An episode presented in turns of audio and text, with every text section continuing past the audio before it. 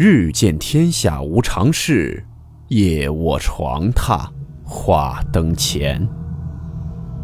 欢迎来到木鱼鬼话。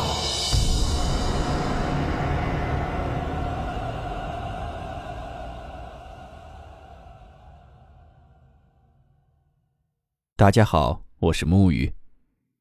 今天这个故事是一位叫做双目成风的听友投稿分享的。故事名称：天眼。温馨提示：本故事含有未经证实的内容和边缘化知识，部分内容超出普遍认知。如感到太过冲击自己的主观认知，请大家当做故事理性收听。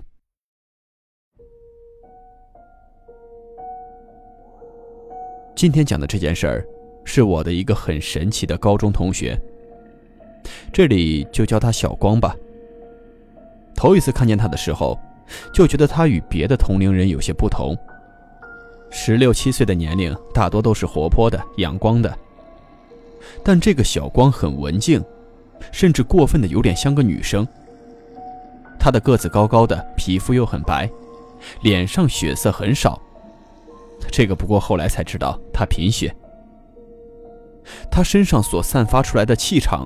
好像让人根本不敢靠近，倒不是那种凶神恶煞的感觉。总的来说，他给人的感觉就是很阴郁。高中的学习都比较紧张，每当下课的时候，同学们都会一窝蜂地冲出教室，充分地利用下课的时间。但是这小光只是静静地坐在教室看书。他平时话也非常少，也基本不跟人相处，总是独来独往的。也是因为发生了那件事儿，才使我们成为了要好的朋友。我们的学校不远处就是海河，我每天放学都要路过那里。高中下课很晚，四月份的天也黑得比较早。有一天我心情不好，我便想到那海河边去坐一坐。那时候海河还没有修得像现在一样，岸边就是直直的，如果不慎落水，几乎没办法从跌落的地方回到岸上。那天晚上，就当我快要走到海河边的时候，几乎从来没有和我说过话的小光，竟然突然喊了一声我的名字。我问他有什么事吗？他说他想让我帮他个忙，等下再和我说，先跟他走。他始终没有靠近我，就站在跟我有一段距离的地方招呼我过去。虽然当时有些不情愿，但是毕竟不好推辞，就随他去了。我朝他走的时候。他扭头就往前走，路上一句话也没有说。走了很远以后，他突然转过头来对我说：“刚才如果我不叫你，你会掉到河里。”我那个时候觉得他非常无聊，就说了句：“你神经病啊！”掉头就打算还去海河边。但这个时候他却急了，叫住我，好像下了很大决心一样对我说。说他刚才看到海河边上有个人趴在河边边缘处，紧紧地盯着我。但是那个人全身都在冒水，那是个被淹死的人，准备拉我掉进海河里做替身的。当时我觉得没谁那么无聊吧，但是看他的神色和语气，又觉得他也不像是开玩笑的。我打小也喜欢听灵异故事，这也勾起了我的好奇心。我就让他跟我好好讲讲他的遭遇。他说他经常可以看到各种与正常人不同的人，他们有的没有胳膊腿，只有躯干在地上爬，有的是骑在人的后背。慢慢的，他终于发现自己与别人不同，他可以看到那些不干净的东西，而且他发现被那些东西跟着的人，至少都会得病。于是他就经常去提醒那些人。也因此，他得罪了很多那些东西，他们就警告他、恐吓他，甚至还想害他。于是他尽量不去看他们，尽量不去管。但有时看到了，却又不忍心不管，眼睁睁地看着人家出事儿。小光接着说：“但是也有，即便提醒了，也无济于事的。那次是他十四岁的时候，他有个姑姑，他打小他姑姑就非常疼他。”但是那年，他家突然接到他姑父的电话，说他姑姑病危。他们一家三口连忙赶去了医院。他姑姑是两天前生的一种怪病，刚开始只是胸闷，以为是小毛病，也就没当回事儿。可是后来发现，他姑姑的胸口那里开始腐烂。到医院里做了各种检查，根本查不出是什么病。他们到医院的时候，刚进门就闻到了一股非常强烈的恶臭。再看他姑姑，才两天时间，整个人就感觉已经几乎不行了。那天天刚有点黑，他就看见了一个凶神恶煞的人从那病房的墙里面走了出来，然后对着他姑姑的胸口就在那里呕吐。他当时吓得直接就叫了起来。他家里人都知道他有阴阳眼，所以明白了他姑姑是被鬼缠身了，马上也就去了我们那里的一个寺庙，请来了一位老和尚。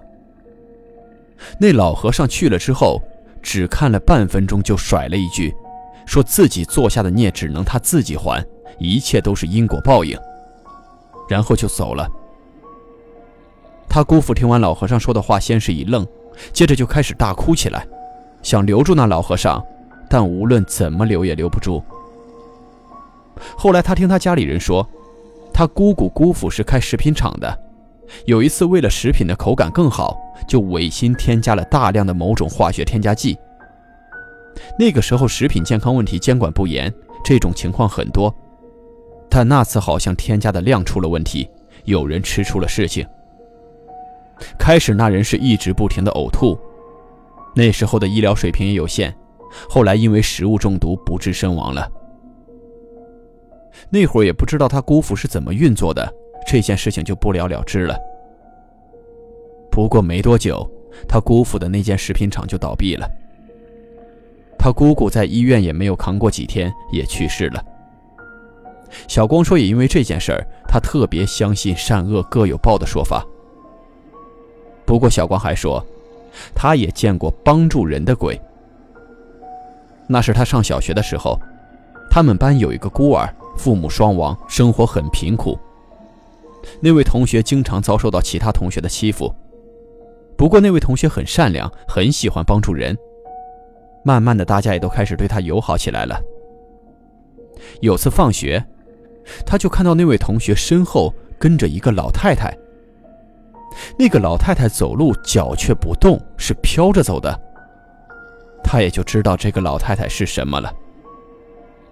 当时小光怕那位老太太对这位同学使坏，就跟着他们一起走，必要时想着提示他一下。当他们走到一座楼下的时候，还没等小光反应过来，那个老太太就用力地推了那位同学一下，那位同学直接就摔倒在了前面。紧接着，从那楼上掉下来了一个花盆，正好砸到同学没摔倒之前的地方。然后那老太太就突然消失不见了。那同学起来还对他说：“幸好不小心绊了一跤。”高中毕业以后，我也只见过小光一次，那个时候学生也没有手机。直到现在，我们再也没有见过。但是也因为小光跟我讲述的那些事情，让我也深深的相信，善恶各有报，举头三尺有神明。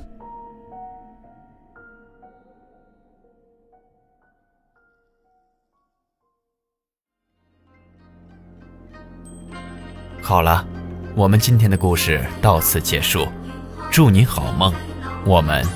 明晚见。明月透光，阴风吹柳巷，是女鬼觅哀乐。谁人愿爱凄厉鬼新娘？